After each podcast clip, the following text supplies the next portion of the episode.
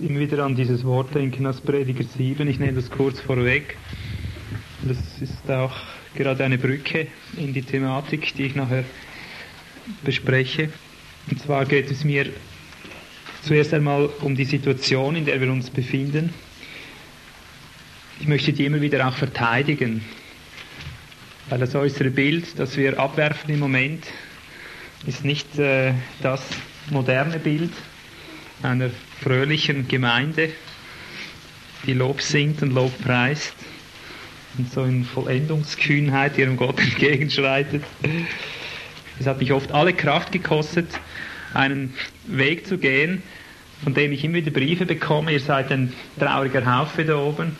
Eure traurigen Gesichter, die sprechen ja gar niemand an und so weiter. Und doch ich konnte nie von dem Weg der Trauer ablassen, weil ich gespürt habe, er ist einfach noch dran. Solange äh, gestorben wird, solange ist halt auch Trauer irgendwo, in dem Sinn, versteht, wie ich das meine.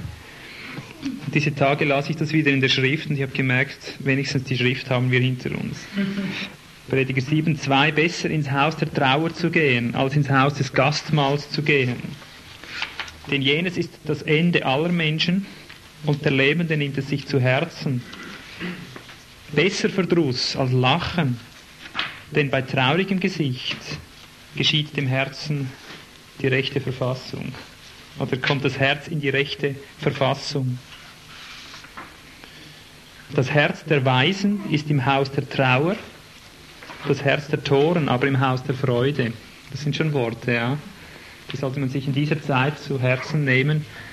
In dieser Zeit, in der die Christenheit abfährt auf dem Haus des Gastmahls, wo nur noch konsumiert wird. Und gerade wenn ihr das auch hört, ich mache das einfach so fest, äh, dann denkt an dieses Wort, wenn ihr wieder mal angeklagt werdet, es läuft ihr mit so trauriger Miene herum, dann sagt doch, das ist Weisheit. Wir lassen uns ins Haus der Trauer führen, wo uns der Realzustand gezeigt wird. Weil wenn es um Trauer geht, das ist immer Realität. Ja? Das ist dann, wenn ein Mensch stirbt, wenn einer weggerissen wird oder wenn du irgendetwas verlierst, von einer Realität überrollt wirst, plötzlich siehst du wieder, wie die Tatsache steht. Wir enden ja alle dort. Und so ist es mir wichtig zu erkennen, dass die Schrift selber sagt, das Herz wird dort gebessert, wo eine Realität an uns herankommt, eben, wo wir mit geistiger Wirklichkeit konfrontiert werden, auch mit der Wirklichkeit über uns selber, auch wenn sie noch so traurig ist. Aber da wird das Herz gebessert. Und Lachen bringt da überhaupt nichts. Gemeinsames in Zungen singen bringt da überhaupt nichts. Ich verteidige das. Das ist mir ganz wichtig. In dieser Zeit sind das starke Geister, die alles so in Fröhlichkeit, in, in Lüpfigkeit, in, in Ekstase versetzen wollen, was nicht ekstatisch abläuft, nicht begeisternd abläuft, scheint nicht aus dem Heiligen Geist zu sein. Da fehlt noch das Öl der Freude und so weiter. Ich muss das immer wieder sagen, wir gehen einen Weg der Trauer, ich weiß nicht wie lange noch. Ich hoffe natürlich immer wieder, dass es auch vom Jammertal ins Freudental übergeht, ist klar, aber so oft halt eben diese Prozesse im Gange sind, werden Einzelne in Trauer sein und andere werden mittrauern. Also, der Schwerpunkt liegt hier, die Wurzel eigentlich, das, was gründet, was das Herz verbessert, was das Herz in die rechte Verfassung bringt. Du könntest auch sagen, was das Herz empfangsbereit macht, überhaupt geistliches Gut aufzunehmen, zu verwalten, darauf aufbauen zu können, geschieht im Haus der Trauer, geschieht im Bereich auch des äh, Ausscheidens, im Bereich des Vorhofes wieder wir sind thematisch eigentlich von dem, in dem wir hineingeführt wurden in der letzten Zeit, von der Lehre her, immer wieder im Vorhof beschäftigt, mit dem Sündopferaltar dort. Ich äh, mache eine ganz kurze Extraschlaufe, um den Zusammenhang aufzuführen. Der Geist Gottes hat eine, eine Gesetzmäßigkeit des Geistes in unserer Mitte ganz neu ins Bewusstsein gerufen, aufgrund verschiedener Vorkommnisse. Ein typisches Beispiel, wenn Christen sagen, ich möchte mich eigentlich Gott hingeben, ich möchte eigentlich ein Brandopfer sein, ein Ganzopfer auf dem Altar Gottes, aber ich schaffe das irgendwie nicht. Der Wunsch ist da, der Wille ist da, aber es ist wie kein Weg da, es ist wie kein Gelingen. Man strengt sich an, man versucht sich Gott zu weihen, man versucht zu beten, man versucht irgendwie Gott zur Verfügung zu sein und es funktioniert einfach nicht. Es ist alles Krampf. Entweder ist es einem völlig gleichgültig, dass man von daher gar nicht dazu kommt, ein lebendiges Opfer zu sein auf dem Altar, oder dann ist es Krampf, wenn man es versucht. Es lebt einfach nicht, es ist nicht Realität. Dann hat uns der Heilige Geist ganz neu die Gesetzmäßigkeiten, die Ordnungen des Hauses Gottes angefangen zu lehren und hat uns ins Bewusstsein gebracht, dass ein Brandopfer nur dann vor Gott annehmbar ist, wenn das Sündopfer abgeschlossen ist. Und das sind geistliche Realitäten, Ordnungen in unserem Leben, die wir nie, nie und nimmer übergehen können. Wenn ein Mensch, solange ein Mensch auf dem Gebiet der Verfehlung, der Sünde, der Schuld nicht abgeklärt ist, nicht abgedeckt ist, würde ich einmal sagen, wenn da nicht das Sündopfer, das Schuldopfer abgeschlossen ist, dass Gott den Wohlgeruch bezeugt, wird es nie zu einem Brandopfer übergehen. Wenn aber auf der anderen Seite das Sündopfer abgeschlossen ist, vor Gott ein Wohlgeruch ist auf seinem Altar, dann ist Gesetzmäßigkeit folgendes, dass dann von selbst ein Drang zur Hingabe, ein Wollen und ein Vollbringen der Hingabe ermöglicht wird, geschieht durch die Kraft des Geistes, der in uns wohnt. Also es ist gesetzmäßig so, dass das ganze Haus Gottes so eingerichtet ist, dass der in uns wohnende Christus, dass der in uns wohnende Geist des Herrn alles hervortreibt, wie ein Trieb. So wie du sündige Triebe hast, sagt Paulus, wenn das richtig funktioniert im Geist, hast du nachher heilige Triebe in dir. Es wird ausgetauscht. Anstelle von sündigen Trieben kommen heilige Triebe. Heilige Triebe, die bis hin fähig sind, dich in einer kühnsten Art selbst zu entäußern, dass du selbst fähig wärst, auf jede erdenkliche Art dein Leben zu verlieren für den Herrn. Und zwar freiwillig, nicht wie gezwungen. Niemand nimmt das Leben von mir, sagt Jesus, ich gebe es freiwillig, ich gebe es aus mir selber. Also wenn irgend Krampf ist im Leben oder Abgestumpftheit im geistlichen Leben, Passivität, geistliche Blindheit, Tod, oder auf der anderen Seite Krampf, erkennen wir, dass die vorhergehende Stufe noch nicht geklärt ist. Wenn es nicht zu einer ganzen Hingabe kommt, die aus freisten Stücken, aus innerstem Antrieb hervorkommt, ich liebe deine Ordnung, ich liebe deine Wege, deine Weisungen, da bin ich, hier bin ich, Herr, sende mich. Wenn das nicht von, zu innerst kommt, wie ein kräftiger Motor aus dem Heiligen Geist, dann ist mit dem Sündopfer, mit dem Schuldopfer etwas noch nicht klar. Wir sind dann konkret in die Praxis übergegangen und haben einfach hier den Finger drauf behalten, so wie der Geist es geredet hat, und sind nicht mehr davon abgewichen, haben festgestellt, wenn jemand sagt, ich habe mein Auto repariert und es läuft nachher nicht, dann sagen wir auch nicht, ja, Hauptsache du hast es repariert. Dann lassen wir das nicht entschuldigen. Wenn einer sagt, ich habe gegessen, habe nachher Hunger, immer noch Hunger, dann akzeptieren wir das nicht, dann sagen wir doch auch, du hast gar nicht gegessen. Sonst hättest du keinen Hunger oder wenn das Auto nicht läuft, du hast es nicht repariert und die Bemühung äh, ersetzt nicht die Reparatur. Und im geistlichen Leben haben wir gemerkt, hier müssen wir genauso stur sein, wenn jemand sagt, ich kann mich nicht hingeben, dann bestehen wir darauf, dann ist Schuld in deinem Leben nicht geklärt. Gut, und dann beginnt das Drehen um die Schuld.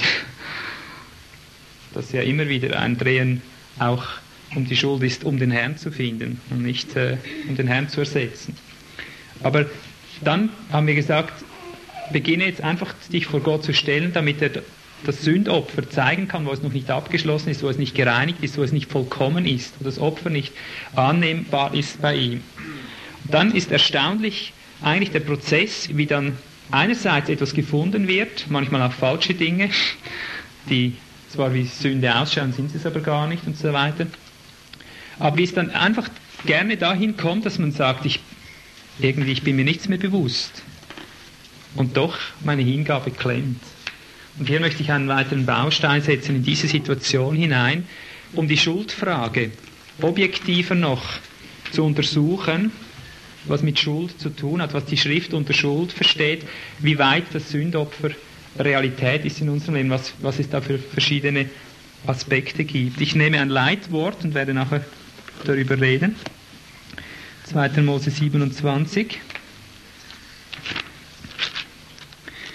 2. Mose 27 lese ich Vers 1 bis 2. Für die, die das noch nicht gehört haben, alles, was im Alten Testament geschehen ist an Israel, ist ein Schattenbild So legt es das Neue Testament selber aus, im Hebräerbrief, in den Kapiteln äh, 7, 8 und so weiter. Dort kannst du das lesen. Es wird immer wieder erwähnt, dass alles, was jenen widerfuhr, uns zum Vorbild geschehen ist, wie ein Schatten, aber das war nicht die Wirklichkeit. Er sagt, wir werden in die Wirklichkeit dessen hineingeführt, was im alten Bund nur schattenhaft, gleichsam wie ein Puppenspiel dargestellt wurde. Aber wir repräsentieren da in geistlicher Hinsicht die Wirklichkeit. So wie Jesus nicht ins irdische Heiligtum hineingekommen ist, sondern er ist durch das himmlische Heiligtum zu uns gekommen und wieder da hinein zurückgegangen. Und so hat jedes Gerät, jedes Kleid, jeder Nagel hat eine symbolische Realität, eine symbolische Beauftragung im Alten Testament. Darum ja das Heiligtum. Das hat für uns einen symbolischen Wert. Es zeigt uns die geistlichen Wirklichkeiten, die geistlichen Ordnungen, die geistlichen Reihenfolgen, die geistlichen Zusammenhänge, die wir im Geist an uns wahrnehmen können, wenn wir die richtig beobachten. Und hier geht es jetzt also um den Altar, der im Vorhof des Heiligtums steht, also nicht um den goldenen Altar, der im Heiligtum drin steht, es geht um den Altar, um den äh, kupfernen Altar, der im Vorhof drin steht. Und über diesen Altar müssen wir Bescheid wissen, weil es ist der Sündopfer oder auch der Brandopferaltar. Und der gibt uns Auskunft, der gibt uns Hinweise, natürlich wieder symbolisch, äh, über das Problem mit der Sünde. Da heißt es also, 2. Mose 27, 1 und 2, den Altar sollst du aus Akazienholz machen Fünf Ellen lang und fünf Ellen breit. Viereckig soll der Altar sein und drei Ellen hoch. Seine Hörner mache an seinen vier Ecken. Seine Hörner sollen aus einem Stück mit ihm sein und überziehe ihn mit Bronze. Die einen sagen, es ist ein Kupferaltar, hier steht Bronze. Ich war nicht dabei, aber ich würde sagen, es ist ein bronzener Altar, weil die Bronze ist immer wieder als äh, Metall das Gericht eigentlich zum Ausdruck bringt, wird damit in Verbindung gebracht. Du siehst, hier gäbe es schon sehr viel auszulegen, wie der Altar beschaffen ist. Ich kann nicht auf alles eingehen, ich weiß auch nicht alles, ich könnte für vieles Deutungen machen, aber das eine spricht im Moment zu mir und das ist die Tatsache, dass dieser Altar, dieser Sündopfer oder dieser Brandopferaltar, ich nenne ihn jetzt mal Sündopferaltar in unserem Zusammenhang, dass dieser Altar viereckig war. Hat das eine Bedeutung? Weißt du, das Waschbecken gleich dahinter war rund. Hat das eine Bedeutung? Warum ist nicht das Waschbecken viereckig und der Altar rund zum Beispiel? Wäre ebenso gegangen. Das hat nicht einfach nur technischen Wert. In dem Sinn, ja, äh, Wasser lässt sich besser in einem runden Becken halten und, und irgend so eine dumme Idee. Alles, was Gott tut, tut er als Gleichnis, eben als Schatten. Der Altar hat vier Seiten, er ist also nicht rund. Der Altar ist auch nicht dreieckig, wäre vielleicht noch leichter gewesen, um ihn herzustellen. Wie auch immer, er ist auch nicht sechseckig, er ist nicht achteckig.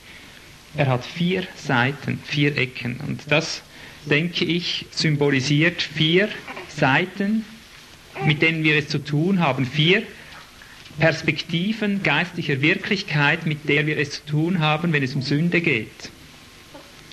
Natürlich auch, wenn es um Hingabe geht. Aber ich nehme jetzt mal nur das Sündopfer. Das ist ja endlos, wie man hier in geistliche Wirklichkeiten einfindet, wenn man die Dinge mal so ganz konkret liest, wie sie stehen und dann vor Gott steht und sagt, ja, ich dachte immer, Sünde ist Sünde.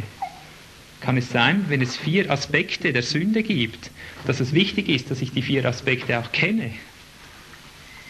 Einfach mal so weit über dieses Bild mit den vier Seiten.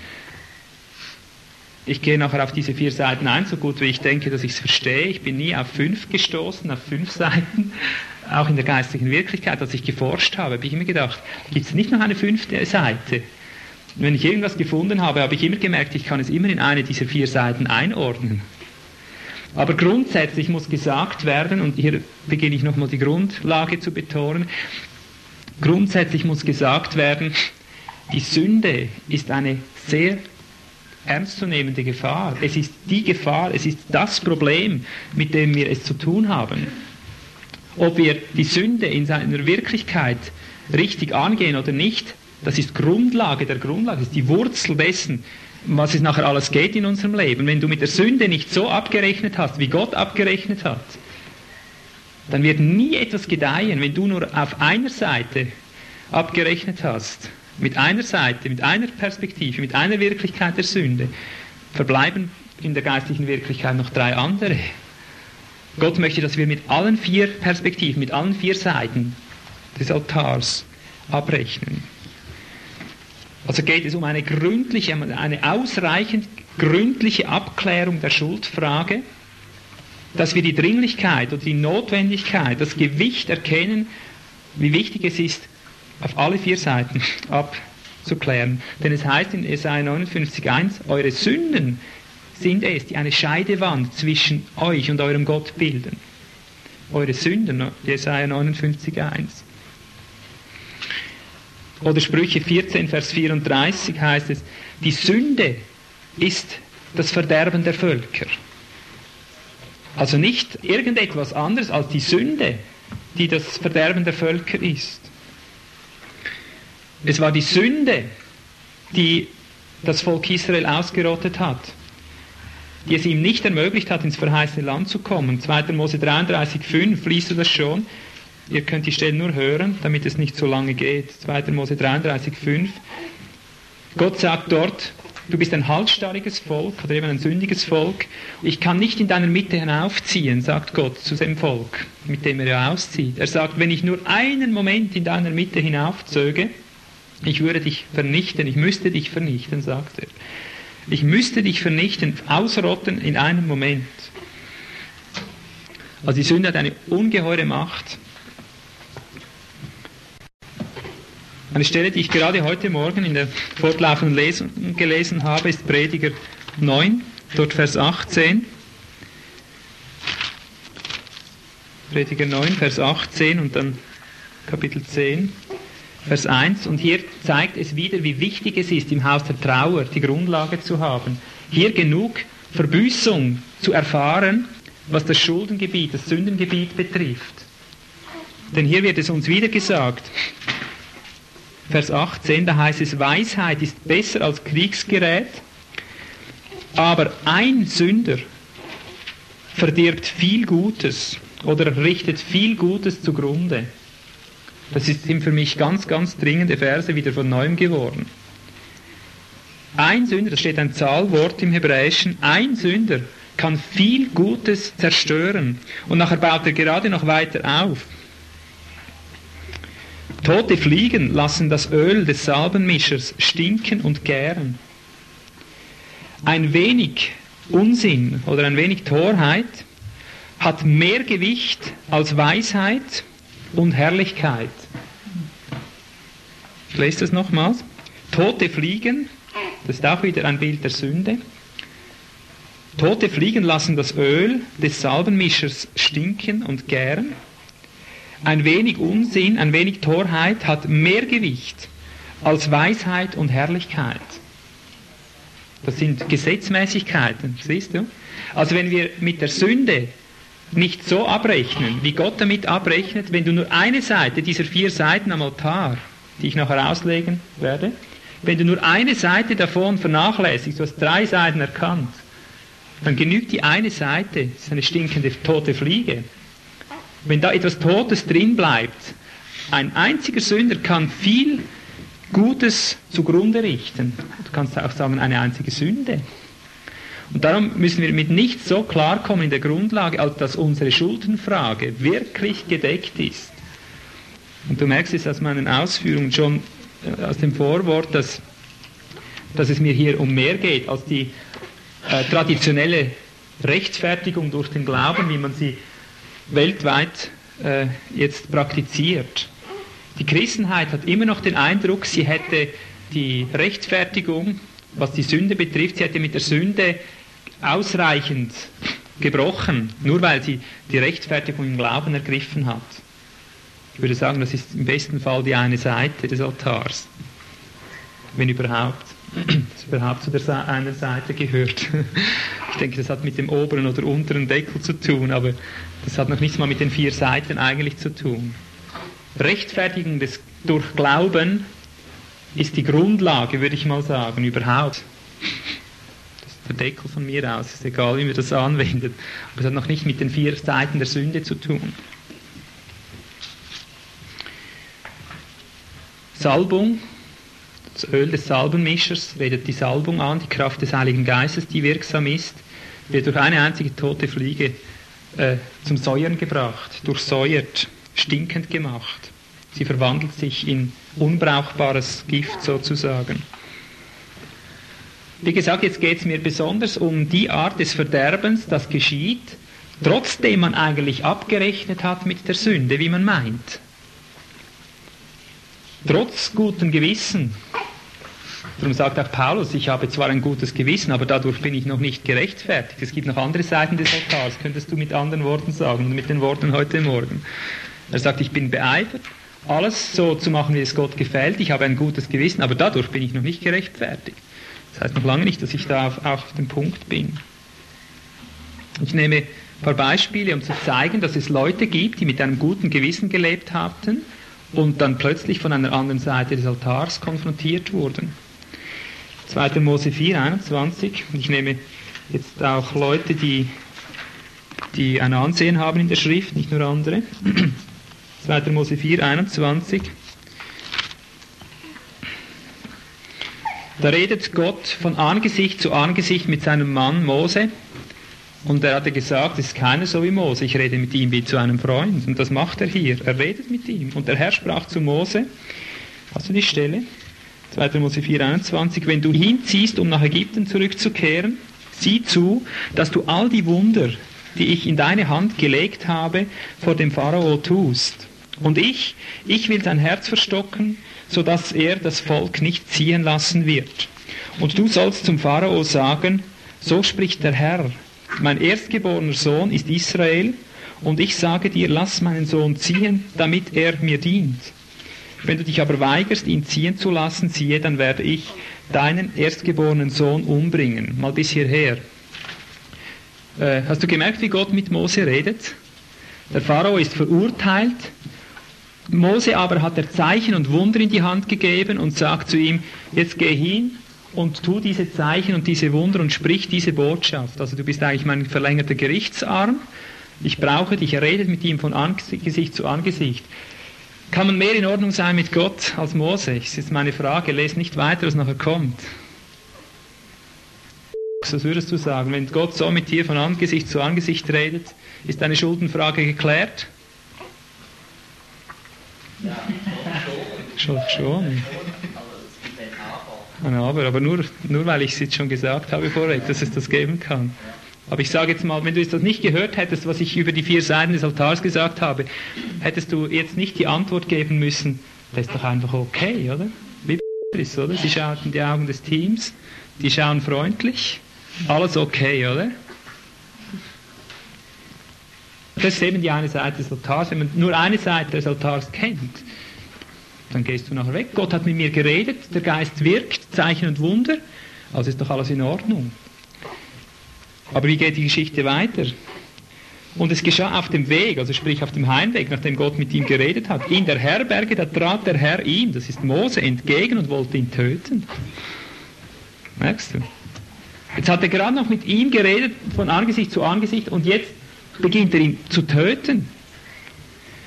Und dann heißt es, da nahm Zippora einen scharfen Stein, schnitt ihrem Sohn die Vorhaut ab, berührte damit seine Füße und sagte, wahrhaftig, du bist mir ein Blutbräutigam. Da ließ er von ihm ab. Damals sagte sie Blutbräutigam wegen der Beschneidung. Zack, wegen der Beschneidung. Ne? Was war geschehen? Er hat eine Anweisung verpasst eine Zeit verpasst. Gott hat dem Volk gesagt, wenn ihr eure Kinder nicht beschneiden lasst, rotte ich euch aus aus dem Volk. Herr, warum hast du mir das nicht gleich gesagt, als ich mit dir sprach? Hättest doch als du deinem Freund, du sagst, ich bin wie dein Freund, warum hast du mir das nicht gleich gesagt? Der sagt, ich habe dir das schon längst gesagt. Ich habe dir das schon längst gesagt. Sie wusste es jedenfalls, oder? Zipporah wusste es. Sie wusste auf der Stelle, was sie zu tun hatte, aber erst, als sie an den Kragen ging, als er halb tot schon am Boden lag, schnitt sie dem Kind die Vorhaut ab und warf es dem Todesengel vor die Füße. Da hat sie auf die andere Seite des Altars reagiert. Ohne jetzt das mal auszulegen. Ich möchte nur zeigen, es gibt Situationen, in denen wir denken, es ist alles okay, aber es ist nicht okay. 2. Samuel 1, 22 und nachher noch die Verse 25 und 27. Da singt David dieses Trauerlied um Jonathan. Ohne das Blut von Durchbohrten, ohne das Fett der Helden kam Jonathans Bogen nie zurück und auch Sauls Schwert kehrte nicht erfolglos heim. Saul und Jonathan, die Geliebten und Holdseligen, in ihrem Leben und in ihrem Tod sind sie ungetrennt. Sie waren schneller als Adler, stärker als Löwen. Und dann noch Vers 25. Wie sind die Helden gefallen mitten im Kampf? Jonathan liegt durchbohrt auf den Höhen. Mir ist weh um dich, mein Bruder Jonathan. Über alles lieb warst du mir. Wunderbar war mir deine Liebe, mehr als Frauenliebe. Wie sind die Helden gefallen, verloren gegangen die Waffen der Schlacht. Ich sage es jetzt einfach mal mit meinem Eindruck. Wenn David, der Gesalbte des Herrn, ein Prophet war er, ohne Gleichen, wenn David hier an dieser Stelle sagt, von dieser Kostbarkeit, von diesem Bruder Jonathan, dann behaupte ich mal schlicht, das war der Geist Gottes in ihm, der über Jonathan Zeugnis abgelegt hat. Wir kennen Jonathan, wenn wir die Geschichten gelesen haben. Ein außerordentlich besonderer Mann, gesalbt, wie es hier sagt, sein Bogen kehrte nie leer zurück. Sein Speer war immer mit Blut der Feinde beschmiert, als er nach Hause kam. Er war ohne Gleichen gesalbt, kühn. Du kannst es kaum fassen, was das für ein Mann war. Und er ist noch aufrichtig und wahrhaftig und treu. Und dieser Mann fällt in der Schlacht. Obgleich jeder weiß, der die Grundlagen Israels kennt, nie hätte auch nur ein Israelit fallen dürfen. Das war Gottes festgesetzte Absicht, dass nicht einer hätte umkommen müssen in keinem Krieg. Also war Schuld auf sein Leben gekommen. Schuld auf sein Leben, von dem David aber Zeugnis ablegt. Er ist so ein lieblicher Mann. Ich denke, das war ein, ein Ausdruck des Heiligen Geistes, wie er diesen Jonathan gesehen hat. Aber ich kann dir nachher zeigen, er war an der einen Seite des Altares nicht abgedeckt. Es hat ihm eine Seite gefehlt.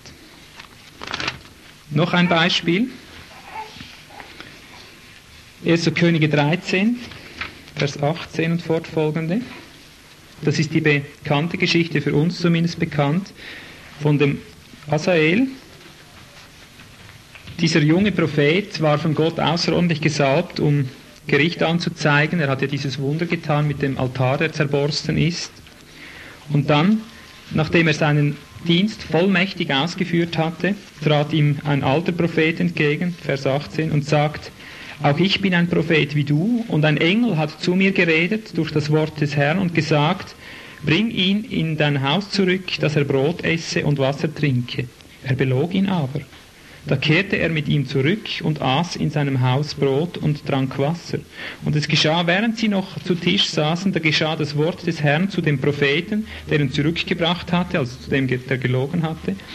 Und er rief dem Mann Gottes, der aus Juda gekommen war, zu, so spricht der Herr, dafür, dass du gegen den Befehl des Herrn widerspenstig gewesen bist und das Gebot, das der Herr, dein Gott, dir geboten hat, nicht beachtet hast, und umgekehrt bist und Brot gegessen und Wasser getrunken hast an dem Ort, von dem er zu dir geredet hat, iss kein Brot und trinke kein Wasser, darum soll deine Leiche nicht in das Grab deiner Väter kommen.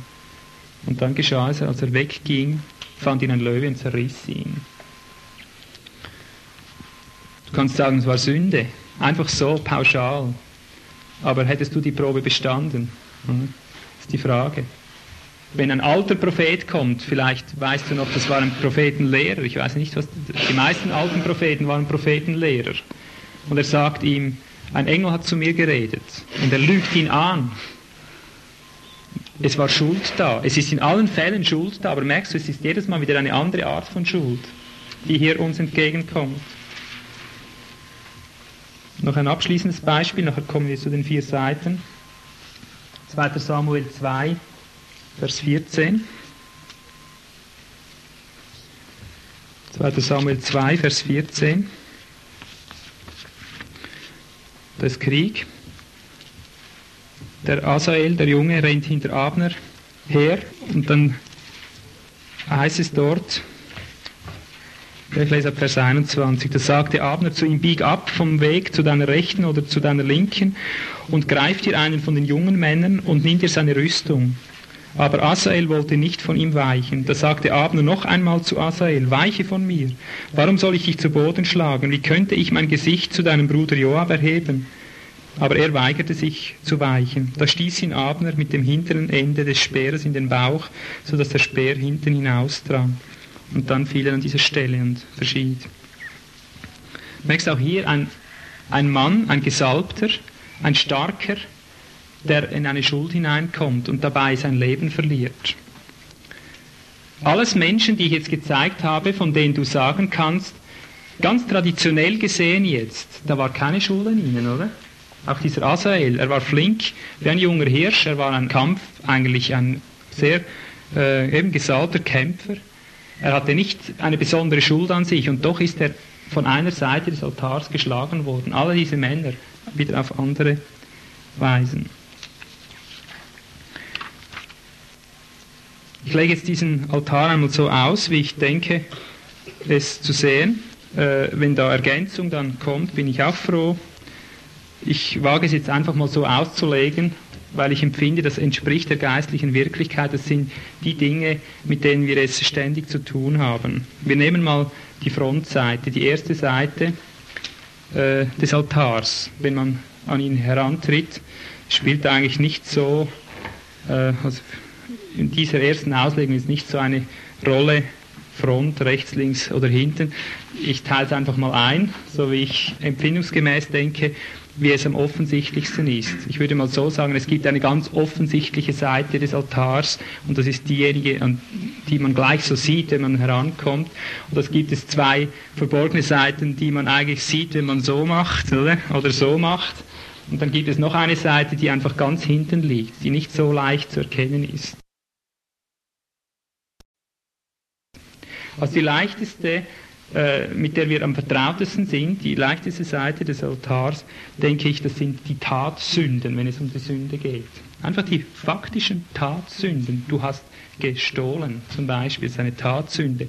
Du hast gelogen, du hast äh, Hurerei oder Unzucht getrieben, das sind Tatsünden. oder Götzendienst, Mord, all diese Dinge, die eben mit Tatsünden äh, identisch sind. Und ich denke, gerade um diesen Aspekt der Sünde geht es im traditionellen Volk. Wenn keine Tatsünden ganz offensichtlich mehr da sind, kommt man normalerweise zur Ruhe. Dass man sich sagt, ja, ich habe meine Sünden bekannt, bin mir nichts mehr bewusst, jetzt muss Gott mit mir zufrieden sein, oder? Tragisch ist schon, dass hier schon viele nicht mal mit den Tatsünden wirklich aufgeräumt haben, dass sie im Prinzip immer noch genau wissen, das sind die Tatsünden, die ich begangen habe, von denen der Geist will, dass ich da zurückerstatte. Ich nehme immer das Beispiel vom gestohlenen Teppich. Also man weiß, man hat eigentlich eine Tatsünde wieder gut zu machen und tut das nicht mal.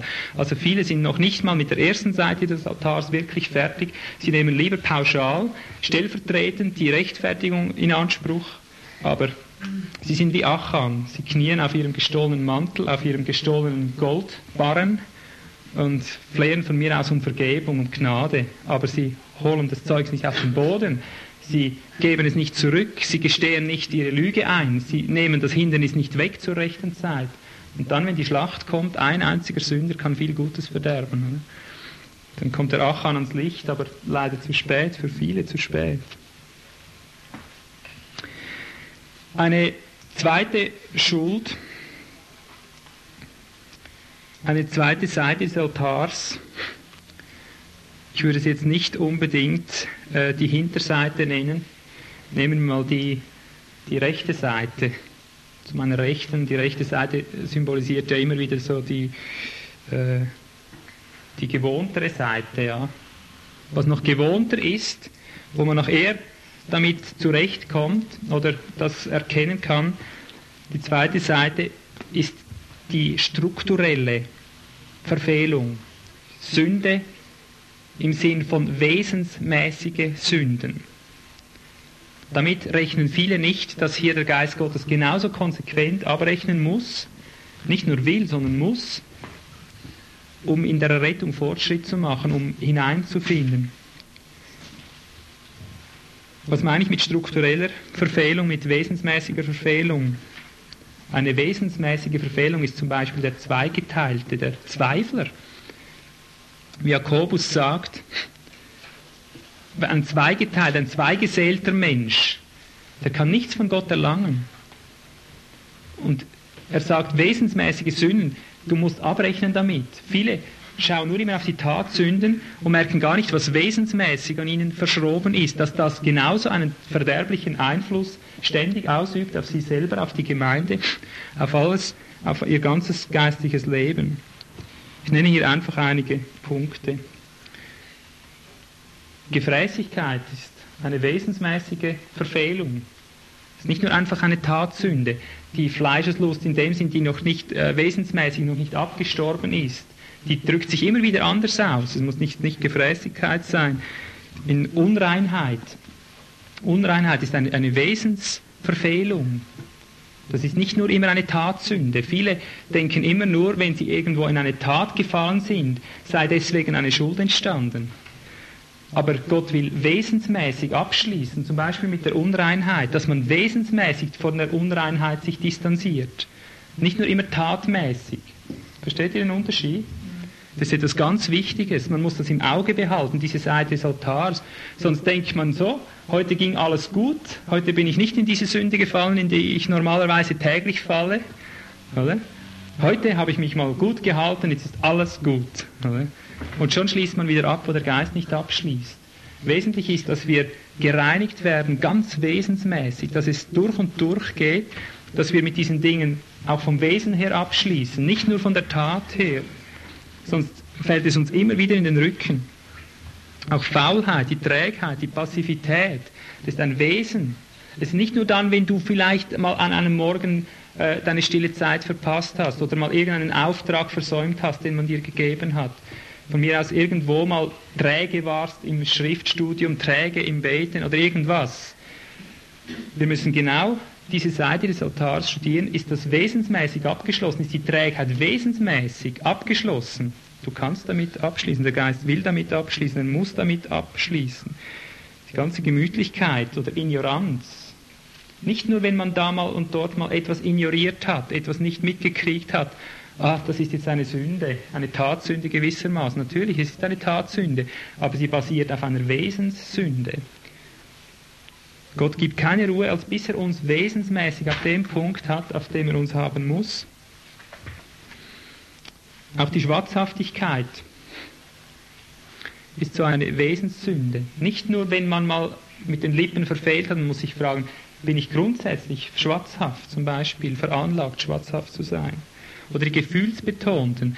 Nicht nur dann, wenn man mal in Ekstase geraten ist und gemerkt hat, das war völlig am Zeugnis des Lebens vorbei. Bin ich wesensmäßig ein Ekstatiker, muss man sich fragen, bin ich wesensmäßig ständig dabei, irgendwo mich eben ekstatisch zu ernähren? Das kann man gut. Aber es gibt wesensmäßige Sünden hier im ganzen Christenvolk. Wenn du es kennst, weißt du, dass sie sich wesensmäßig am Leben erhalten, an einem falschen Leben durch Ekstase, durch geistliche Ekstase, aber es steckt gar nichts dahinter. Es ist eine Wesenssünde. Ich behaupte das heute einmal wesensmäßige Sünde der Gefühlsbetontheit, die aus den Gefühlen schöpfen, die in Gefühlen aufgebaut werden müssen. Und es wird ihnen zum Gericht gereichen. Sie denken, sie seien mit Gott in Ordnung, weil sie diese schönen Gefühle haben, weil sie diese Ekstasen erleben, weil sie hinfallen und alles Mögliche. Aber es wird ihnen zum Fallstrick werden, weil es die eine Seite des Altares die wesensmäßige Sünde, Sünde meint immer Verfehlung, am Ziel vorbeischießen, wesensmäßig am Ziel vorbeischießen, auf einer Welle reiten, die scheinbar das Leben gibt, aber gar keines ist. Auch Denker, die Mystiker, die Grübler, das sind alles Wesensdinge. Ich würde sagen, Ablenkung jeder Art, wie es Anni gesagt hat, Ablenkung jeder Art, müssen wir achten darauf, sind wir wesensmäßig damit auf den Punkt gekommen oder war es wirklich nur eine Tatsünde, das kann ja jedem mal passieren nicht gleich hinter allem ein stures Wesen zu vermuten, aber ich möchte dazu ermutigen, wenn eine Tat geschehen ist, nicht einfach nur das Gras abzuschneiden, die Tat abzuschneiden und weiterzugehen, sondern bei jeder Tat prinzipiell die Frage zu stellen, Tat oder Wesen. Das ist für mich die Praxis davon. Ist es nur eine Tat, das jedem passieren kann, zu jeder Zeit gewissermaßen, weil wir eben noch im sündigen Fleisch wohnen? Ist es nur eine Tat oder versteckt sich darunter eine Wurzel, ein Wesen, eine Wesenssünde? Und sonst kannst du immer nur jahrelang, ein ganzes Leben lang, wie es viele demonstrieren, die Tatsünden oben wie Gras schneiden, immer nur mit den Tatsünden abrechnen und zuletzt stehst du vor Gott und er sagt, ich kenne dich nicht. Aber Herr, ich habe Zeichen und Wunder getan. Hm? Ich habe Zeichen und Wunder getan. Du hast dich bezeugt in meinem Leben. Du bist wesensmäßig nie auf den Punkt gegangen. Du hast nur immer die, die Grasspitzen geschnitten. Du hast gar nicht gebrochen mit der Sünde.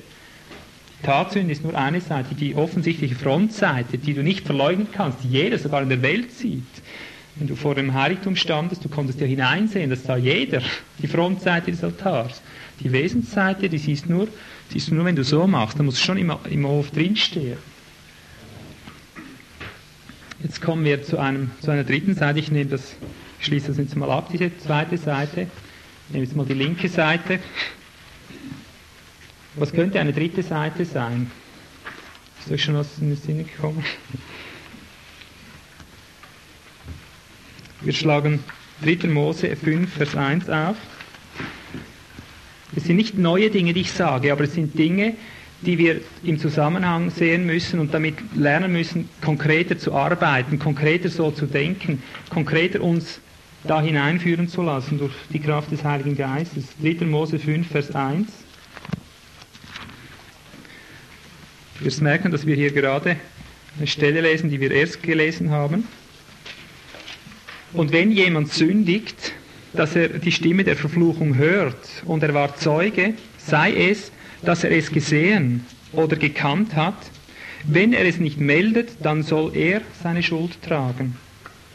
Oder wenn jemand irgendetwas Unreines anrührt und so weiter. Seht ihr, was eine dritte Seite ist des Brandopferaltars, des Sündopferaltars? Merkt ihr, ist das eine Realität, mit der wir als Christen leben, was Gott hier sagt? Dann soll er seine Schuld tragen. Sprich, die macht eine Sünde. Ich sehe das. Mund zu, du sollst nicht richten. Ist das nicht schön fromm? Mund zu, du sollst nicht richten. Wir haben diese Tage mit drei Frauen geredet, teils Leiter, äh, eine Leiterin darunter von Gemeinde. Das Gemeindeprinzip ist nur immer das Positive, die Herrlichkeit des Christus verkündigen. Versteht ihr das? Wir sind nicht dazu beauftragt, sagen sie, einander zu richten, einander zu kritisieren, einander irgendwo da im Sündentopf herumzuwühlen. Und ich habe diese Versammlungen besucht. Ich hatte eigentlich ein offenes Herz, um dort zu dienen. Als ich in der Versammlung drin war, war mir der Mund wie zugeschnürt. Der Geist hat mir nicht erlaubt zu reden. Ich habe das nie verstanden. Diese Tage ist mir das richtig bewusst geworden. Warum? Weil man das dort nicht macht. Es ist dem Heiligen Geist dort nicht äh, er ist da nicht eingeübt. Er ist da, man hat ihm da gar nicht Einlass gegeben in der Weise, wie wir jetzt arbeiten. Er war einfach der Mund zu. Aber die Frage ist, ist das richtig?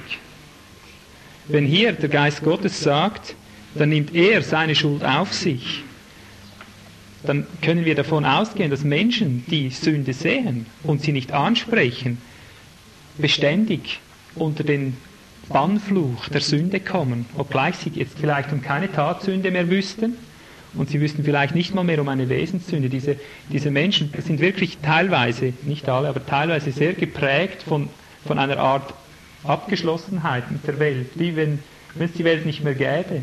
Aber es ist ein Todesbann drauf, das habe ich gespürt, es ist etwas ganz, ganz Unheimliches drin. Und ich denke, hier liegt eine Antwort mit drin dass man fremder Schuld teilhaftig wird, indem man die Schuld nicht mehr aufdeckt. Fremder Sünden teilhaftig sein, das ist ein ganz großes Thema für mich geworden in, in meinem Leben. Gerade Menschen, die besonders ernst sind, besonders sorgfältig mit ihren Tatsünden brechen, besonders auch wesensmäßig mit aller Sünde brechen, neigen dazu, fremder Schuld teilhaftig zu werden, weil sie es nicht mehr anzeigen, weil das in ihrem Gefühl oder von der Verklagung seitens der Menschen oder des Teufels her, weil es so ungeistlich wirkt, in anderen Sünden rumzuwühlen. Ich erinnere auch nochmals an diesen Spruch, Sprüche 9, Vers 7. Das ist eine Gesetzmäßigkeit, die im Deutschen nicht so hervorkommt, wie sie im Hebräischen hervorkommt. Darum habe ich sie äh, deutlicher hervorgeholt wo es heißt, wer einen Spötter oder wer einen Frevler bestätigt, also Recht erweist im Sinn von äh, einfach eine Bestätigung gibt, anstatt ihn zu rügen. Wer dem Frevler Recht erweist im Sinn von bestätigtem Zuspruch, der nimmt dessen Gebrechen auf sich. Das ist eine so wichtige Stelle. Ich, ich kann mir es nur so erklären, warum sie so undeutlich übersetzt worden ist von vielen vereinzelten Bibelübersetzen, weil man nicht mit dieser Wirklichkeit lebt. Verstehst du? Man kann das gar nicht akzeptieren, dass plötzlich heißt, wenn ich einem, einem bestätige, also es, es heißt Recht erweisen. Oder? Wenn ich einem Spötter oder eben einem Frevel Recht erweise, dass ich dann sein Gebrechen auf mich nehme. Ich kann mir es nur so erklären, dass die Übersetzer denken, ja, das stimmt doch nicht. Das kann doch nicht sein, dass ich dann sein Gebrechen habe. Aber wenn du die geistliche Sprache kennst und erlebst, wie das geschieht, dann geschieht es immer genau so. Nur, dass es eben eines geöffneten Augens braucht, um das überhaupt zu erkennen, was mit einem geschieht. Ich nehme die Praxis dazu, darüber haben wir auch schon geredet, kürzlich, 2. Johannes 11 nochmals. Da kommt die ganz praktische Seite dazu jetzt. Da heißt es schon ab Vers 10, wenn jemand zu euch kommt und diese Lehre nicht bringt, so nehmt ihn nicht ins Haus auf und grüßt ihn nicht. Denn wer ihn grüßt, nimmt teil an seinen bösen Werken. Ich habe das kürzlich so ausgelegt, dieses Grüßen, das meint nicht unser Grüezi, oder? Sonst könnte ich jedes Mal, wenn ich meinem Nachbarn, dem Zeugen Jehovas, äh, Grüezi sage, äh, wäre ich sofort seiner Schuld teilhaftig. Und es das heißt, wenn du zu ihm kommst und sagst, freue dich, freue dich, du hast allen Grund zur Freude, dann nimmst du teil an seinen Fremden, also an seiner Sünde, an seiner Schuld. Bestätigung, oder? Wenn ein Sektierer zu mir kommt und ich umarme ihn und sage, du hast allen Grund, dich zu freuen im Herrn, dann nehme ich sein Gebrechen auf mich, seine Schuld kommt auf mich, seine ganze Verwirrung kommt auf mich. Ich habe das mehrmals erlebt. Ich habe mit Gruppierungen zu tun gehabt, da habe ich gespürt, hier stimmt es nicht. Und weil ich das nicht angezeigt habe, ist dasselbe auf mich gekommen. Ich hatte plötzlich dieselben Ideen in meinem Kopf wie diese Leute. Verrückte Ideen, von denen ich nie, nie äh, wusste, woher kommen die. Zum Beispiel Selbstversorgung, mögt ihr euch noch erinnern. Plötzlich war ich ständig beschäftigt mit Selbstversorgung. Es ist nicht dran, Selbstversorgung zu machen. Und noch andere Dinge. Es kam eine totale Verwirrung in mich hinein, bis ich spürte, es ist deshalb, weil ich nicht angezeigt habe, wo sie stehen. Ich habe ihre Schuld nicht aufgedeckt. Ich habe sie umarmt, ich habe mit ihnen gegessen, getrunken, ich habe ihnen Gottes Segen in dem Sinn gewünscht, es ist alles gut. Ich habe das Gute gerühmt, das sie haben, anstatt das Schlechte anzuzeigen, das alles andere eigentlich untergraben hat. Und zack war es auf mir. Das kam wie ein schleichendes Übel. Da kannst du lange deine Tatsünden studieren und kannst sagen, ich habe nichts. Du kannst wesensmäßig auf dem Punkt sein, wo du sagen kannst, ich bin mir nichts bewusst, was wesensmäßig jetzt außerhalb von Christus ist. Und dennoch verschlingt dich ein Tod. Du wirst davon heruntergezogen mit einer eisernen Faust der Gesetzmäßigkeit, schöpferischer Gesetzmäßigkeit wirst du heruntergezogen bis in den Abgrund herab, wenn du nicht umkehrst. Diese Seite des Altars ist eine wichtige Seite, diese linke Seite. Sie ist ein bisschen schwerer zu erkennen vielleicht wie die andere, die wesensmäßige, aber es ist eine, eine wichtige Seite des Altars. Noch eine Stelle, 1. Timotheus 5, 22. Da mahnt Paulus und Timotheus, lege nicht schnell Hände auf. Prüfe zuerst, warum dieser Mensch krank ist, sagt er eigentlich mit anderen Worten. Schau, ob hier die Ursache seiner Krankheit Sünde ist. Wenn nicht, wenn du ihm einfach die Hände auflegst, wie das heute überall praktiziert wird, wenn du dich eins machst, Handauflegung ist immer Identifikation. Wenn du dich einfach so eins machst, kommt sein Gebrechen auf dich. Also du, du kannst damit rechnen, dass diese Menschen, die heute überall so schnell Hände auflegen, dass die ganz, ganz schwere Schäden davontragen. Es sei, sie sind wirklich so gesagt, dass sie von Fall zu Fall immer gerade das Richtige tun. Aber das sieht man an der Praxis, dass das nicht so ist. Also Vermischungssünden, auch das, das sich vermischen eben mit fremder Lehre und all diese Dinge, das Aufnehmen von falschem Gut, Vermischung und teilhaftig sein fremder Sünde ist eine Seite des Altars, die für uns in diesen Tagen eine sehr große, wichtige Rolle spielt. Sauerteig der Bosheit nennt Paulus es an anderer Seite. Wir reden immer schon davon. Aber ich merke, wir müssen damit leben lernen, in einem beständigen, praktischen Wandel auch. Ich komme dann auf die Praxis noch zurück, was das noch konkreter auch in der Praxis bedeutet. Jetzt komme ich zur Hinterseite des Altars. Es gibt noch eine Seite, eine hintere, da musst du schon rundherum gehen, da musst du die Sache vom Heiligtum her sehen, möchte ich fast sagen. Nicht von der Welt her sehen, sondern vom Heiligtum her sehen, damit du da hinterkommst, was diese vierte Seite ist. Aber es ist eine sehr, sehr reale Seite. David erwähnt sie in Psalm 19, Vers 13. Da stellt er fest in seinem Gebet, Verirrungen. Wer bemerkt sie? Das ist eine Frage. Verirrungen. Wer bemerkt sie? Von den Verborgenen sprich mich frei. Wir haben uns schon mal Gedanken gemacht über dieses Wort. Das ist für mich eine extra Kategorie. Von den Verborgenen sprich mich frei, von den verborgenen Sünden. Vielleicht ist es gut, aus dieser Perspektive einmal an diese eingehenden Zeugnisse nochmal zu denken, die ich heruntergelesen habe. Ich denke äh, an Mose mit Zippora, diese Situation. Ich denke an Jonathan. Ich denke an den jungen Propheten. Ich denke an Asael. Wenn wir diese vier Seiten des Altars kennen, dann kannst du auch einordnen, was den Einzelnen geschehen ist, obgleich sie nicht Tatsünden im klassischen Sinn hatten. Von den Verborgenen sprich mich frei. 3. Mose 5, 17 ein Wort dazu. 3. Mose 5, 17, ein zweiter Zeuge, der uns nochmals daran erinnert, dass verborgene Schuld, ich sage es mit anderen Worten, Schuld, die dir völlig nicht bewusst ist, deswegen nicht einfach keine Schuld ist vor Gott. Das sagt ja schon die Rechtssprache unseres Staates, dass äh, Unwissenheit nicht vor Strafe schützt. 3. Mose 5, Vers 17. Und wenn jemand sündigt und irgendetwas von all dem tut, was der Herr zu tun verboten hat, hat er es auch nicht erkannt, dann ist er doch schuldig und soll seine Schuld tragen.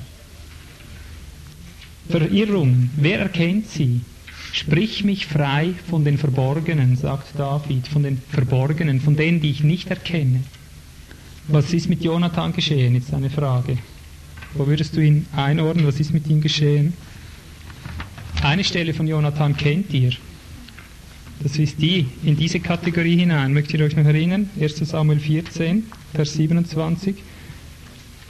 1 Samuel 14, 27 heißt es, Jonathan aber hatte nicht gehört, dass sein Vater das Volk mit einem Schwur belegt hatte.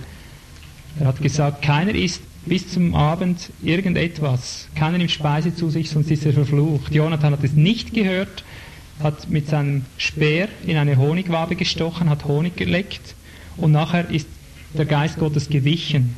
Er hat nicht mehr geredet und als sie dann mit dem Los feststellten, wo die Schuld liegt, kam eine Hinterseite des Altars zum Vorschein. Das Los ist auf Jonathan gefallen, wie wir dort lesen, Vers 41. Saul sprach zu dem Herrn, dem Gott Israels, gib rechten Entscheid. Da wurden Jonathan und Saul getroffen, aber das Volk ging frei aus. Und Saul sagte, werf das Los über mich und meinen Sohn Jonathan. Da wurde Jonathan getroffen. Saul sagt zu ihm, bekenne mir, was du getan hast. Und er sagt, soll ich sterben? Ich habe vom Honig gegessen, ich habe nichts gewusst von deinem Fluch. Mit anderen Worten, es war mir verborgen. Gott hat ihn schuldig gesprochen. Es war der Losentscheid, von dem wir wissen, dass er 100% zuverlässig war, weil Gott sich dazu gestellt hat, weil er es so eingeführt hat. Gott hat gesagt, Jonathan ist schuld. Er hat nicht gesagt, Saul ist schuld, denn er hätte ja wissen müssen, dass nicht jeder das hört. Jonathan hat die Schuld getroffen. Es war eine Schuld, die hätte er nie, nie wissen können. Das ist für mich die Hinterseite des Altars. Leben wir mit dieser Hinterseite? Gibt es die überhaupt für uns? Aber woran ist jetzt Jonathan gestorben? Das ist die andere Frage. Hier ist ganz offensichtlich, was geschehen ist. Saul ist ums Leben gekommen, um seiner Schuld willen. Er hat den flammenden Zorn Gottes nicht gelöscht und noch andere Schulden. Wir kennen diese Sünden. Aber für Jonathan war der Punkt, er hat all die Sünden seines Vaters gesehen. Er hat auch gewusst, dass er David, dem Berufenen, dem Gesalbten Gottes nachstellt. Er hat es auch vor David bezeugt. Du wirst der rechtmäßige Herrscher sein. Also er hat die Offenbarung Gottes gekannt. Aber sein Vater war ihm, ich würde mal sagen, automatisch lieber. Er hätte sein Leben nur retten können, indem er seinen Vater verlassen hätte und zu David übergegangen wäre. Wäre die einzige Chance gewesen, sein Leben zu retten. Die allereinzigste Chance. Hier liegt eine unbewusste Verbindung zu fremder Schuld vor, weil er das nicht so angezeigt hat oder nicht die Konsequenz gezogen hat. Als er es sah, hat die fremde Schuld ihn vernichtet. Das ist eine echt harte Sprache, aber ich behaupte, Geschwister, das sind geistliche Gesetzmäßigkeiten, so wie das Feuer heiß ist. Und so, wie wenn du über einen Abgrund gehst, wenn nicht, nachher nichts mehr kommt, dann kommt nichts mehr. Ob du bewusst oder unbewusst darüber gehst, du stürzt ab. Und wir sind uns nicht bewusst, dass das Konsequenzen hat, auch für unser Leben. Wenn fremde Schuld, wenn du einen, einen Einbrecher siehst von mir aus und du rufst nicht, da ist es offensichtlich, oder? Aber wenn du jemand siehst, eine Sünde tun und du distanzierst dich nicht, du löst dich nicht von ihm, du bringst ihn nicht zurecht. Die Loslösung beginnt in der Zurechtweisung, indem du hinstehst und sagst, du bist schuldig. Du hast Schuld in diesem Punkt, da teile ich mein Leben nicht mit dir. Ich löse mich von dir, wenn du dich nicht löst von dieser Schuld. Ich rede jetzt ein bisschen eine direkte Sprache.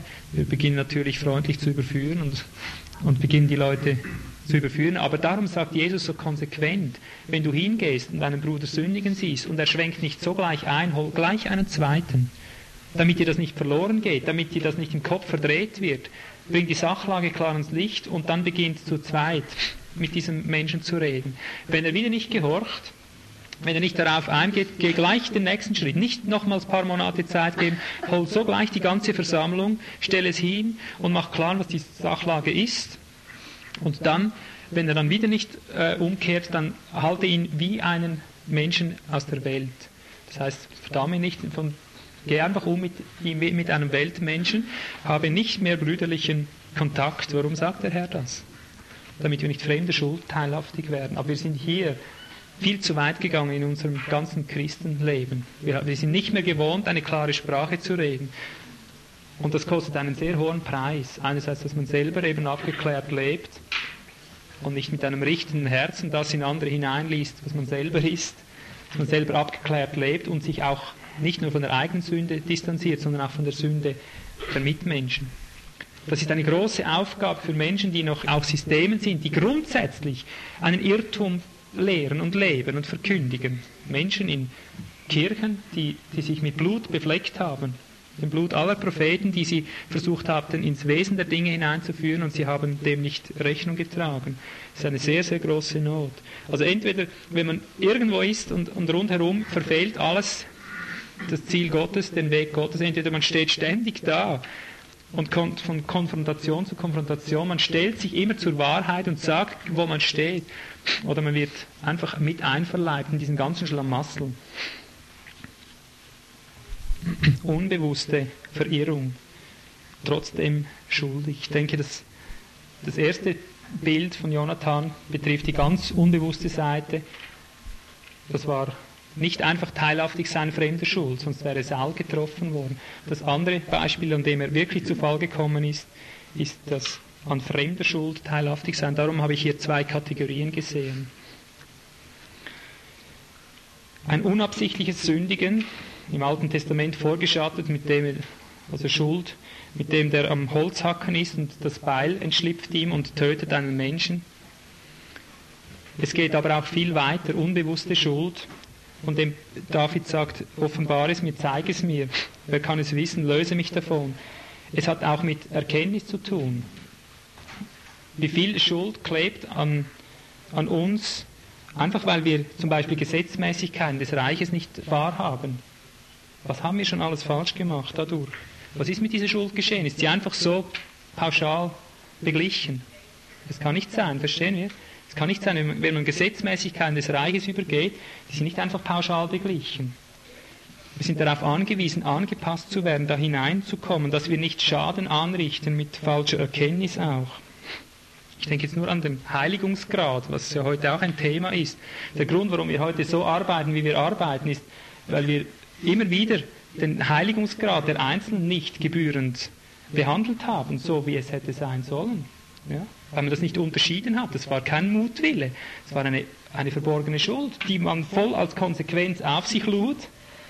Aber das hat nicht abgelassen, bis man auf den Punkt kommt und erkennt, du musst jeden da hinsetzen, wo er hingehört, auch der Heiligung gemäß. Verstehen wir? Das ist eine Schuld, die ist nicht einfach beglichen, nur weil man stellvertretende Vergebung hat. Ich habe das heute Morgen auch gerade im Prediger gelesen, da sagt der Prediger, ich habe ein Übel gesehen unter Sonne, etwas, das von Herrschern ausgeht. Hat mich fasziniert. Ich dachte, jetzt bin ich gespannt, was jetzt kommt. Dann sagt er, ich habe Sklaven auf dem Pferd reiten sehen und Edle habe ich gesehen wie Sklaven äh, zu Fuß. Ist ein hochinteressanter Teil, oder? Was ist da geschehen? Das ist Schuld auch, oder? Für beide Schuld, oder? Wenn man Menschen edle nicht in diese Höhe bringt, auf, in die sie gehören, oder Sklaven nicht auf diese Tiefe, auf die sie gehören, ist Schuld. Man hat die Wirkung davon. Wieder habe ich gelesen, weh dem Volk, das von Jünglingen regiert wird, also im Sinn von Unmündigen. Das ist eine Übertretung einer Gesetzmäßigkeit. Wenn ein Kind ein Volk anleitet, oder, oder wie es auch heißt, weh dem Volk, das von Frauen regiert wird, wenn ich das von Frauen regieren lasse, buchstäblich, dann kann ich lange Vergebung erbeten. Ich denke, Gott wird mir schon vergeben, wenn mir das leid tut. Aber damit ist die Gesetzmäßigkeit nicht aufgehoben. Ich muss etwas ändern. Solange das Kind regiert, ich kann täglich um Vergebung beten, aber es macht einen Schaden nach dem anderen. Auch das ganze Gebetsleben zum Beispiel, betteln anstatt nehmen, nehmen anstatt betteln, das sind verborgene Schulden. Die haben ihre Konsequenzen.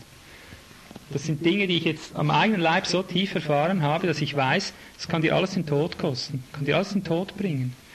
In meinem Zusammenbruch drin hat mich Gott so weit gebracht, dass ich aufhören musste zu betteln, ich sage jetzt betteln, zu bitten, weil er mich gezwungen hat zu nehmen, er hat mir die Kraft so weit gebrochen, dass ich nur noch nehmen konnte. Und ich habe jedes Betteln in meinem Stand als Schuld erkannt habe gespürt, wie viel Kraft ich verloren habe, weil ich nicht begriffen habe, dass für mich die Zeit des Bettelns in vielen Punkten vorbei ist, nicht überall.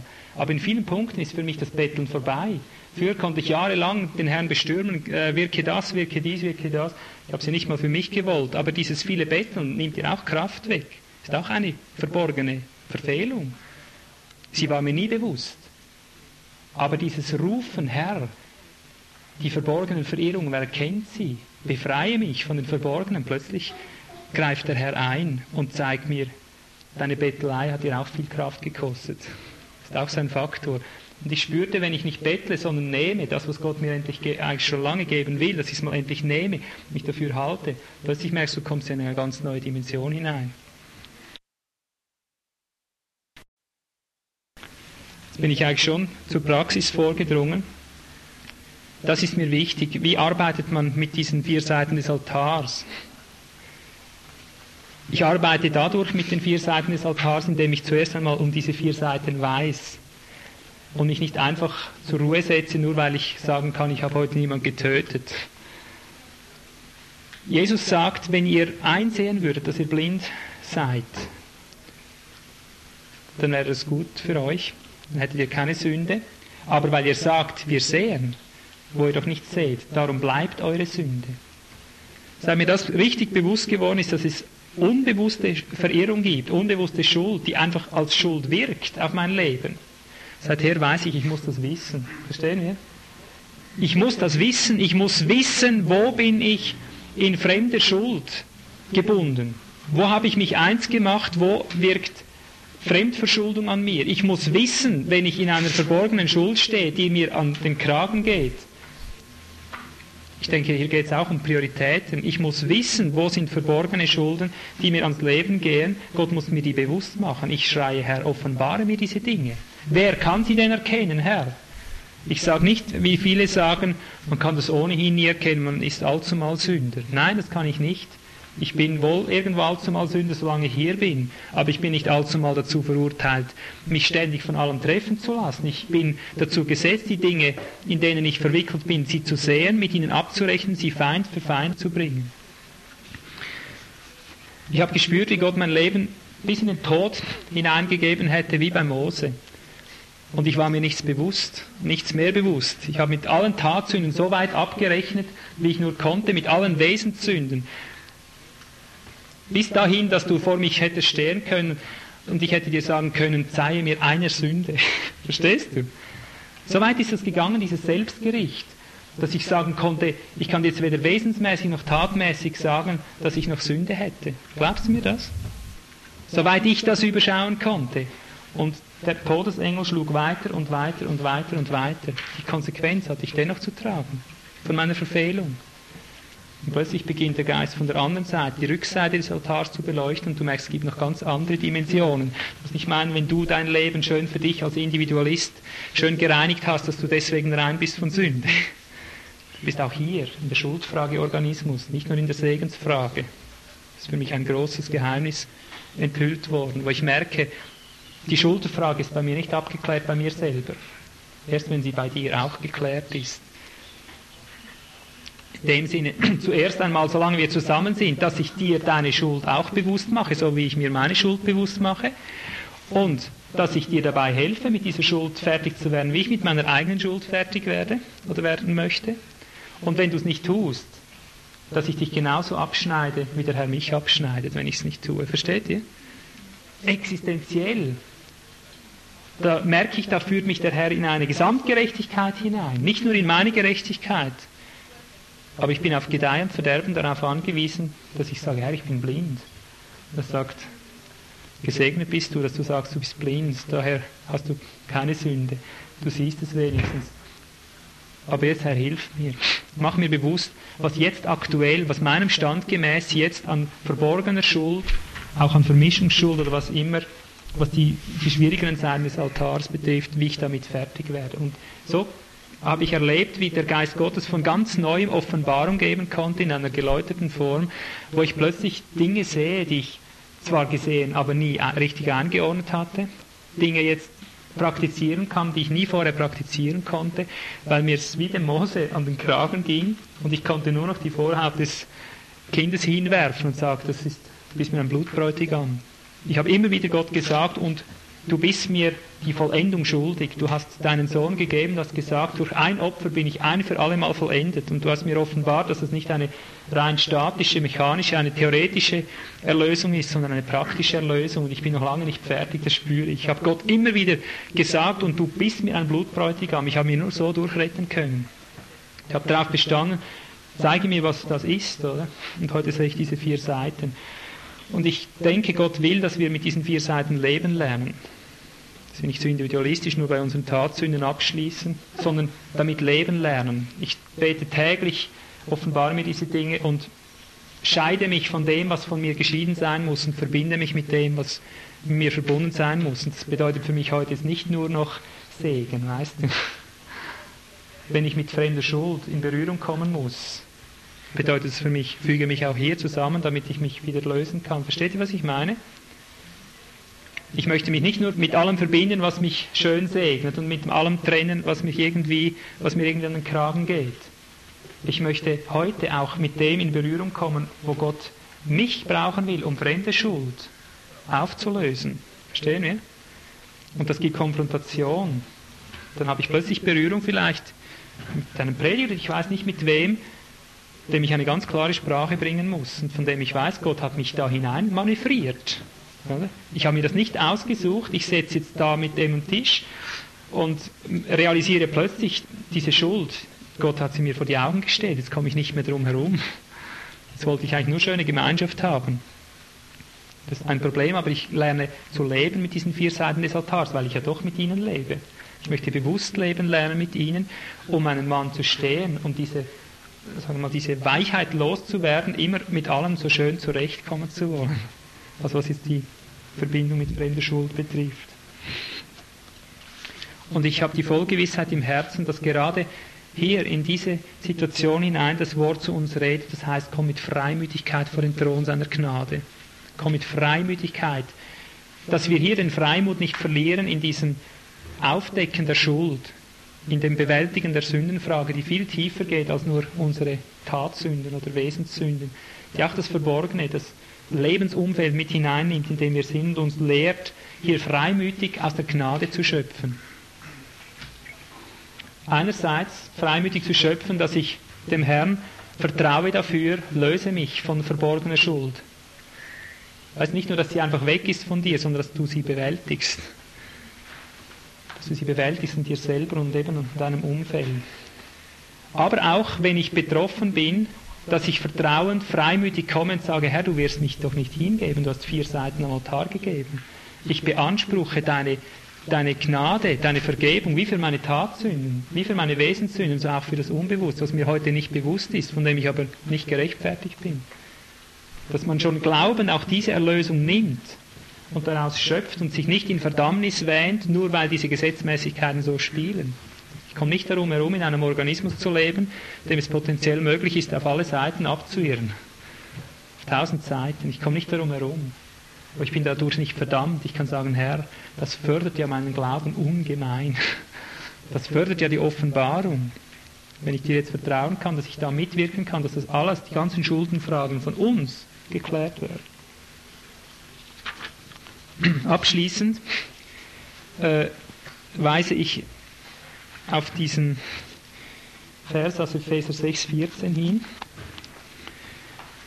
Da lege ich jetzt noch kurz zum Schluss ein Wort aus, das uns auch vom Deutschen her äh, nicht so entgegenkommt, das aber, wenn wir jetzt diese Worte gehört haben, einen wichtigen Zusammenhang zeigt. Da geht es um die Waffenrüstung da sagt er unter anderem, so steht nun eure Lenden umgürtet mit Wahrheit, angetan mit dem Brustpanzer der Gerechtigkeit. Ich denke, wir sind jetzt hier mit Wahrheit und Gerechtigkeit in Verbindung, wenn es um dieses, diese vier Seiten des Altars geht. Angetan mit dem Brustpanzer der Gerechtigkeit. Panzer der Gerechtigkeit heißt hier im Griechischen die Keosyne. Das heißt, es ist nicht nur einfach Gerechtigkeit, das unterscheidet man im Deutschen eben nicht, einfach so Gerechtigkeit pauschal. Es heißt wortwörtlich Gesamtgerechtigkeit. Angetan mit dem Brustpanzer der Gesamtgerechtigkeit. Versteht ihr den Unterschied? Das hat verschiedene Dimensionen nicht nur die Gerechtigkeit der Stellvertretung, könntest du sagen, das ist nicht die Gesamtgerechtigkeit, die Stellvertretung, dass dir deine Sünden stellvertretend vergeben sind. Die meisten sind nur hier orientiert. Eine stellvertretende Vergebung, eine statische Vergebung, eine juristische Vergebung, könnte man auch sagen. Er sagt, seid umgürtet mit dem Panzer der Gesamtgerechtigkeit. Und ich sage, hier spricht er die gesamte Gerechtigkeit an, nicht nur die statische, theoretische, juristische, sondern auch die dynamische, die praktische, die fleischgewordene. Rechnet damit, dass der Christus auch diese Verwirklichung der Gerechtigkeit, die Heiligung, die gesamte Gerechtigkeit wiederherstellt. Lebt in diesem Glauben, dass, dass das wird, dass er seine Gerechtigkeit in uns praktisch auch auslebt. Also sprich, dass er nicht nur vergibt, wenn du auf deinem Mantel kniest, wie Achan in seinem Zelt, um Vergebung betest, dass du den verscharrt hast, dass er dir das nicht nur vergibt, sondern dass er dir jetzt auch noch praktisch hilft, diesen Mantel wieder auszugraben und zu rechter Zeit dir Gnade zu geben, dass du hingehst zu den Ältesten und sagst, ich habe gesündigt, bevor die Menschen alle gefallen sind. Rechne mit dieser Gesamtgerechtigkeit, dass er dir zur rechten Zeit Gnade gibt, dein Leben in Ordnung zu bringen, Tag für Tag. Oder eben jetzt, um das auch noch auf organische, auf Gesamtebene zu bringen. Ich möchte je länger, desto mehr auch den Brustpanzer der Gerechtigkeit so anziehen, dass ich auch in der Gesamtgerechtigkeit, in unserer Gesamtgerechtigkeit stehen möchte. Dass ich keine Ruhe habe, soweit ich es erkenne, soweit ich es wahrnehme, dass unsere gesamte Gerechtigkeit aufgerichtet wird. Dass ich damit rechne, dass Christus das dynamisch aufrichtet, nicht nur theoretisch. Ich weiß, mit diesem Wort komme ich immer wieder in dieser Art, mit der praktischen Seite, mit der dynamischen, aber es ist darum, weil Jesus so Wert darauf gelegt hat, und das ist der letzte Vers, den ich dazu erwähne, dass es eine praktische, dynamische Gerechtigkeit geben muss. Äh, das siehst du aus Matthäus 5, Vers 20. Als Jesus zu den Schriftgelehrten und Pharisäern sagte, ich sage euch, wenn nicht eure Gerechtigkeit vorzüglicher ist als die der Schriftgelehrten und Pharisäer, so werdet ihr nicht in das Reich der Himmel eingehen. Also er sagt es zum Volk oder zu seinen Jüngern. Er stellt hier nicht eine Gerechtigkeit der anderen gegenüber. Er sagt, wenn nicht eure Gerechtigkeit, also zu seinen Jüngern, Pariseo, um und um, rundherum, also vollständig besser ist, rundherum, als die der Schriftgelehrten, dann werdet ihr nicht in das Reich der Himmel eingehen. Und da hat er nicht irgendeine theoretische Rechtfertigung, eine bessere Rechtfertigung im Sinn einer theoretischen Stellvertretenden angesprochen, denn er erklärt das unmittelbar. Und alles, was er nachher sagt, er sagt, zu denen ist gesagt worden, ihr sollt nicht töten, zu euch aber sage ich, du sollst nicht mal in Gedanken deinen Bruder hassen. Ihnen ist gesagt, du sollst nicht Ehe brechen, euch aber sage ich nicht mal mit den Augen. Versteht ihr, das ist praktische Gerechtigkeit, weit bessere, dynamische Gerechtigkeit, die er hier anwendet. Er redet hier nicht von der alttestamentlichen Gerechtigkeit im Gegensatz zu der stellvertretenden neutestamentlichen. Und so haben wir einen tiefen Grund von Gott zu erwarten, dass er uns die Sünden, die Schuldfrage nicht nur äh, aufdeckt, offenbart, dass wir zeitgemäß damit abrechnen können, dass wir es sehen, sondern dass wir auch damit fertig werden, weil er sie so verordnet hat, dass diese Kräfte wirken, um sie ganz real in Praxis umzusetzen, dass die Schuldfrage geklärt wird, damit dieses Grundübel an der Wurzel bekämpft ist und der Geist wirklich aufbauen kann. Und das wird der Dimension des Reiches entsprechen, wenn hier die Schuldfrage mal wirklich geklärt wird. Ein wichtiger Nachtrag, den ich noch geben möchte, und zwar vor allem auch um der Willen, die diese Aufnahme hören. Wir haben vor zwei Wochen gesehen, dass alles im Heiligtum messbar ist. Und das ist mir ein ganz wichtiges Anliegen, dass wir erkennen, dass auch die Schuldfrage, alle vier Seiten des Altars messbar sind. Ich sage das, um damit vorzubeugen, dass jetzt nicht Geschwister hier Wasser auf ihre Mühle bekommen, die das jetzt ganz exquisit für ihre Praktiken gebrauchen könnten. Es gibt nämlich heute vielerlei sogenannte Bemühungen, verborgene Schuld zu bewältigen, aber die ist nicht messbar. Ich meine damit, Offenbarer, die überall herumziehen und sagen, der Herr hat mir gezeigt, der Herr hat mir gezeigt. Und dann bringen sie gewissermaßen Sünden meines Urgroßvaters ans Licht, äh, die irgendwelche Banneinflüsse auf mein Leben bringen würden oder sollten. Und davon habe ich nicht geredet. Es gibt keine mystische Schuldbegleichung in dem Sinne. Von den Dingen, von denen wir hier geredet haben, das sind ganz klare, reale messbare Dinge. Also wenn Gott etwas Unbewusstes aufdeckt, dann ist es nicht die Sünde meines Urgroßvaters, die für mich pauschal wirklich am Kreuz äh, gestrichen ist, dann ist es die Sünde, die heute unmittelbar in mir oder unter uns ist, praktisch vorhanden. Eben sei es halt fremde Schuld teilhaftig, dass Gott mir offenbart, du hast hier gesehen, wie einer gestohlen hat und du hast es nicht angezeigt. Das ist für mich messbar, oder? Nicht mystisch, irgendetwas Unpraktisches, etwas, etwas Sinnvergeistliches wo du in die Hand falscher Propheten geraten kannst. Heute gibt es eine Hauptlinie, die überall sogenannt verborgene Schuld bewältigt, aber es ist alles Mystik, es ist nichts Messbares, es beruht nur auf Aussagen von Propheten, die irgendwelche Dinge in der Vergangenheit sehen. Es sind eigentlich Lügenpropheten, ich sage es hier mal ganz ungeschont. Wir reden immer von messbaren, konkreten, klaren Dingen, die da sind, aber noch nicht sichtbar. Wenn sie da sind, kann jeder der ein Auge im Kopf hat, sagen, so ist es. Ja. Wenn ich versäumt habe, eine Schuld aufzudecken, die aber da ist, dann ist das fremde Schuld, teilhaftig sein. Oder wenn ich selber eine Sünde tue, die ich mir nicht bewusst bin, ich werde sie als Sünde deklarieren, wenn Gott sie mir aufdeckt. Einfach, dass da ja keine Übergriffe stattfinden. Vielleicht auch noch die andere Seite, die ebenso ein Extrem ist in dieser Zeit. Dieses Billige kommt heraus aus Babylon. Jetzt haben wir es gehört. Auch die Menschen rechtfertige ich nicht mit dieser Predigt die einfach pauschal alle aus den Kirchen herausrufen. Die Frage ist nur, in welche äh, Clubs sie dann hineingerufen werden. Es ist für mich nicht damit gemeint, fremder Schuld teilhaftig sein, dass jetzt jeder einfach ein Recht hat, aus seiner Kirche zu rennen, nur weil so viel Schuld vorliegt. Es ist die erste Aufgabe, dass wir in den Kirchen, in den Gemeinden drin, in denen wir sind, aufstehen und die Schulden angehen, so wie Jesus es gesagt hat. Nicht einfach Fahnenflucht, auf und ab, jeder rette seine Haut hingehen, stehen zu den Schulden, die uns schon vor Augen gekommen sind.